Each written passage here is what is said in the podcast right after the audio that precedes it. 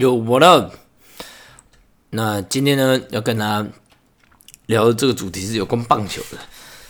那怎么会有关棒球呢？其实事实上是因为我今天想要录 podcast，本呃我不知道要录什么主题，所以就 看了 YouTube 看了很久，然后看了大概半小时左右才开始录。那刚好看到一个影片，他是未来体育台播的张玉成，也。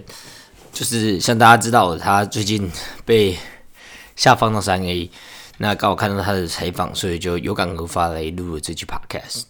好，那我们首先要先聊一下，说，嗯，为什么张玉成会被下放三 A？那据我所知啊，因为 I don't know very well，but 据我所知，我们红袜队本来他在编制的时候啊，就是有有几手的，但因为嗯。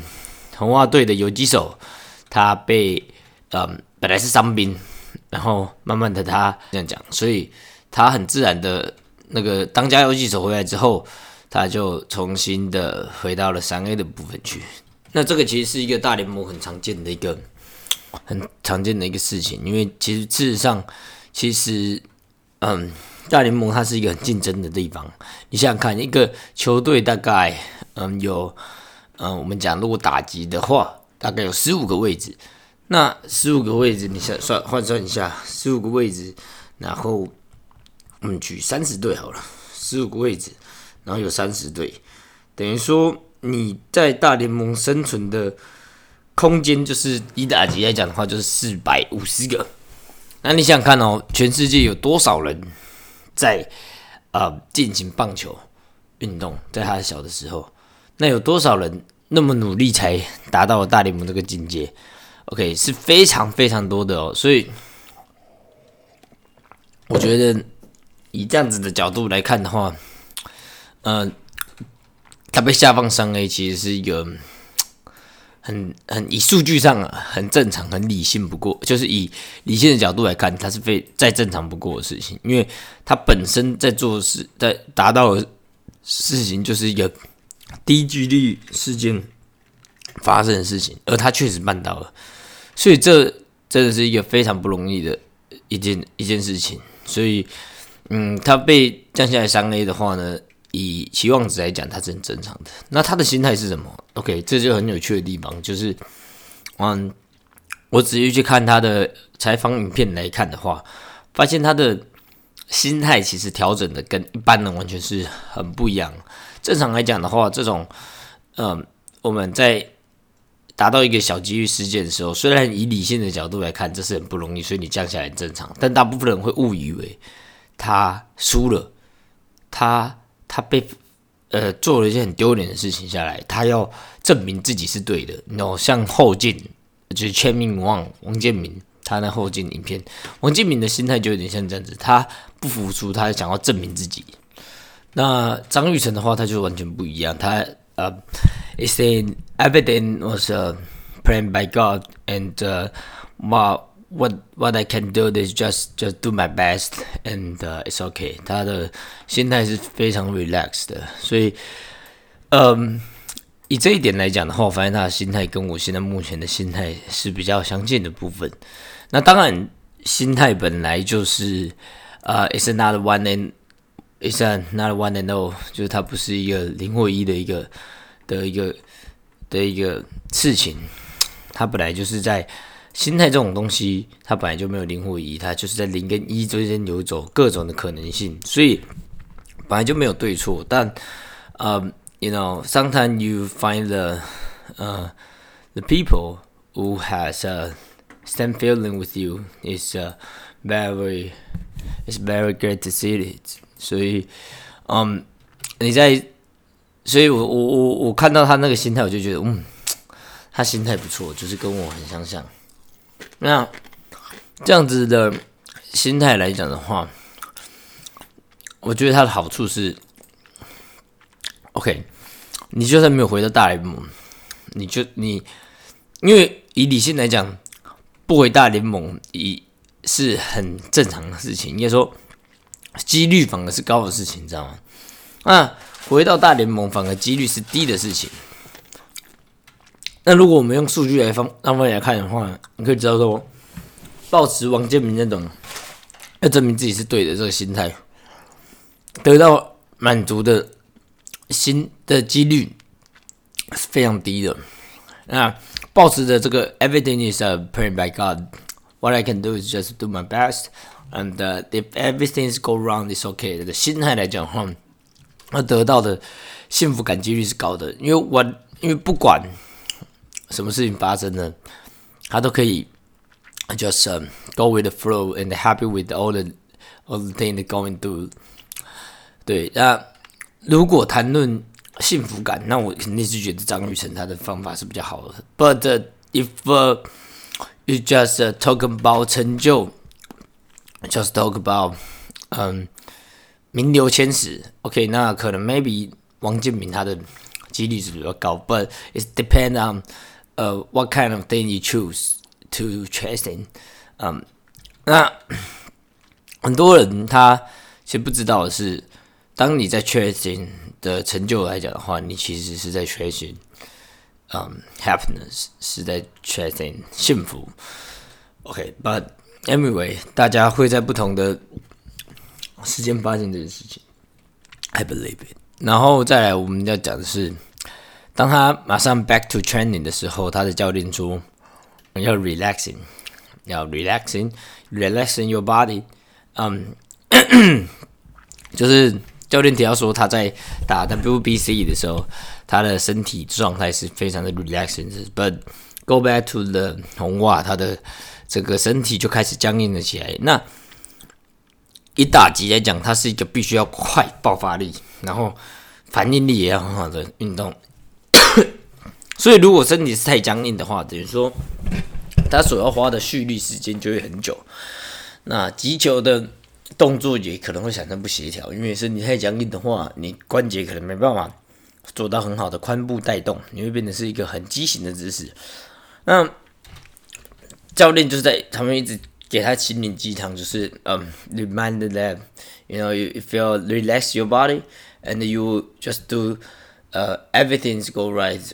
Uh, go back to the WBC. So think about all the things going to, and you are the superstar. Until until you be the superstar, I will just remind you over the over the again until you make it. 所以在某方面来讲，你可以发现说，诶， 这教练他其实从来没有讨论到科学的部分。那我就很想聊一下教练这个工作，因为。很多人会觉得教练他就是需要有一个很专业的一个 science basis 的的的的基础，但是我觉得我持一个相反的意见。我觉得所谓的专业或者是 science basis 的东西，就是所谓的 threshold 门槛。当你今天过了这个门槛之后，你在工作上实际上使用到的可能就比例来讲会有所调整。就像一个好医生一样，一个好医生他的专业知识是非常重要。不过了之后，才是最重要的地方，因为他的经验，哦，你的技巧、手感，开刀的话，那或者是你的，你如果是你看诊的话，耐心、同理心，会聊天不会聊天，诶，这种东西的比重瞬间拉高，而且我觉得是百分之九十八，也就是专业到最后只剩十趴。所以一个好的教练工作者，OK，我觉得软实力。我是说，你要说专业以外的的的能力是非常重要的。那我觉得这个教练他可能是专精在心灵鸡汤的部分。那所以某种层面来讲的话，教练家非常的会专，会会讲心灵鸡汤。OK，以某种层面来看的话，OK，所以当他回去训练的时候，教练就一直跟他说要 relax your body，就是 relax your body and to do best way to just win。OK，so 那这个的话呢？对啊，就是想跟大家讲一下这个教练工作的这个想法。对，我觉得大概只有十趴是专业吧。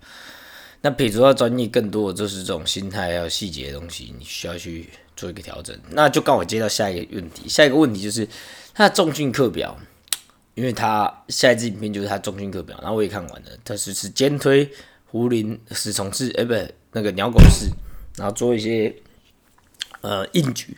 那你会发现。干这个课表超简单的，就是它是一个很完整的架构。那为什么会有些人会喜欢把复训练用那么复杂？那就是因为他可能对自己缺乏自信，或者是他对自己需要有行销上面的需求，或者是他嗯嗯，他对自己 的课程价值有一种不安定感，他不确定他课程的价值是什么，他才需要大量的变化式的动作去做这样子的一个加强，但。他中训课表给我的启发就是，训练就是把基础的动作做到最紧，OK，但它很简单，但它不容易哦。我相信简单但不容易的事情其实非常多吧。例如说，我说你要自律，每天保持运动，它很简单，你知道吗？简单就是你只要跨出门就可以去运动，很简单。但 it's not easy，所以。非常多事情，它都是简单但不容易的事情。训练把基础的五大动作做到很精，然后那么重量慢慢提升，就听起来很简单，然后看起来也很简单，因为你就是在做一样的事情。But it's not easy。你当中会碰碰到的自我怀疑、懒惰，嗯，不想运动，怀疑自己，然后动作不确定，然后不安全感、焦虑、兴奋，你会。经历到很多情绪，所以某种层面来讲，为什么很多很多人就会在网络上问说，为什么我基础动作学完了之后还要持续持续请教练？某种程度来讲，教练就是你的情绪的安定剂、情绪的调和剂，或者是说情绪的倾听者，在你 going through the lot of emotion 的时候呢，他在旁边帮你调节。还有帮你旁边帮你审视，帮你分析，给你安定感。在你焦虑的时候给你安定感，在你开心的时候给你给你陪伴感，给你一起共同庆祝的感觉。在你忧郁的时候听你诉说你的心灵，他就是在一个呃在运动这件上面来讲，他给你一个心灵调和的一个工作，一个职业，一个专业人士。所以呃很多时候我常常我会 when I go back to think about what a thing is just belong to this area. I think first，嗯，很多工作也是一样啊，它是帮助一个人在做一个简单但不容易的事情。例如，工作需要有主管，对吧？你工作你每天做同样事情，那为什么要主管？可是他需要给你一些安定感，他需要给你一个计划感，他需要给你一个遇到问题的时候解决你的焦虑。他这就是一个很好的例子啊。嗯，为什么？还是需要有主管，就是因为你的工作已经变得很简单，但没错，但你要保持这样子稳定的呃工作节奏，稳定的完成工工作。它虽然很简单，但它相对起来不容易，因为你要确实执行的话，中间是把是还是会遇到懒惰、嗯焦虑等等情绪。这时候就是需要有主管去做一个提醒的动作，主管去做一个陪伴的动作。所以某方面来讲的话，以这个角度，主管就是。跟教练一样，是呃学生或者是员工的一个调和剂，情绪的调和剂。那就像读书也需要有老师一样嘛，对不对？那你也大可以就是书本打开就开始读。那为什么需要老师？因为很多人还是会遇到焦虑，不知道怎么做，懒惰，这些一样，他就是在做一个情绪的调和剂，去帮助你在这个简单但不容易的事情上面。持续的进行，持续的做到最好。那就像再讲，再举个例子就好了。复健为什么需要复健师？妈的，复健就那几个动作而已。其实看网络影片，或者是给你一个菜单，你也只回家可以照做。But 为什么需要一个复健师？因为，嗯，训复健的时候是非常痛苦的，而且非常难熬的。OK，如果没有一个在旁边跟你聊天，给你鼓励，或者是在你。呃，不安、焦虑的时候，派自己做这个会不会二度受伤？的时候，一点 give you some 啊安全感，所以它也是很重要的一环。讲了那么多，其实就是想跟大家聊一下，就是说，嗯，我自己觉得，对我来讲，教练这个东西呀，它某种程度来讲就是情绪的调和剂。你要怎么在让学生呃出现开心、难过、焦虑、恐惧？不安或者急躁或者是受挫的时候，给予适当的回应方式，让他嗯得到情绪的疏解。这是很重要的地方。那很多人他会忽视了这个，然后自以为的、自以为是的，以为专业就是一切，去把这些重要东西都省略掉了，那就会变成结果就是会打你一巴掌。你可能，嗯，你可能就跑去当讲师吧，逃避这这个事情，但不是逃避哦，说说这这这叫做 自我选择。就是你发现自己做不来，OK，那你就选择做别的事情。那很多人可能就就此放弃了教练这个工作，觉得这跟他想的不一样。所以这都是 I think 就是 God plan，就是那个 Drake 讲的 God's plan，你用 God plan，就是呃上帝的安排，那是或者是老天的安排，那你就是做好你自己能做的事情，那持续的去嗯把自己呃能做的事情给做好，然后。就是诶，我觉得张雨晨这个心态真的蛮好的，就是秋秋的感觉，it's ok it's OK，就是都是 OK，是 OK。那就是我要持续在工作上进行的东西。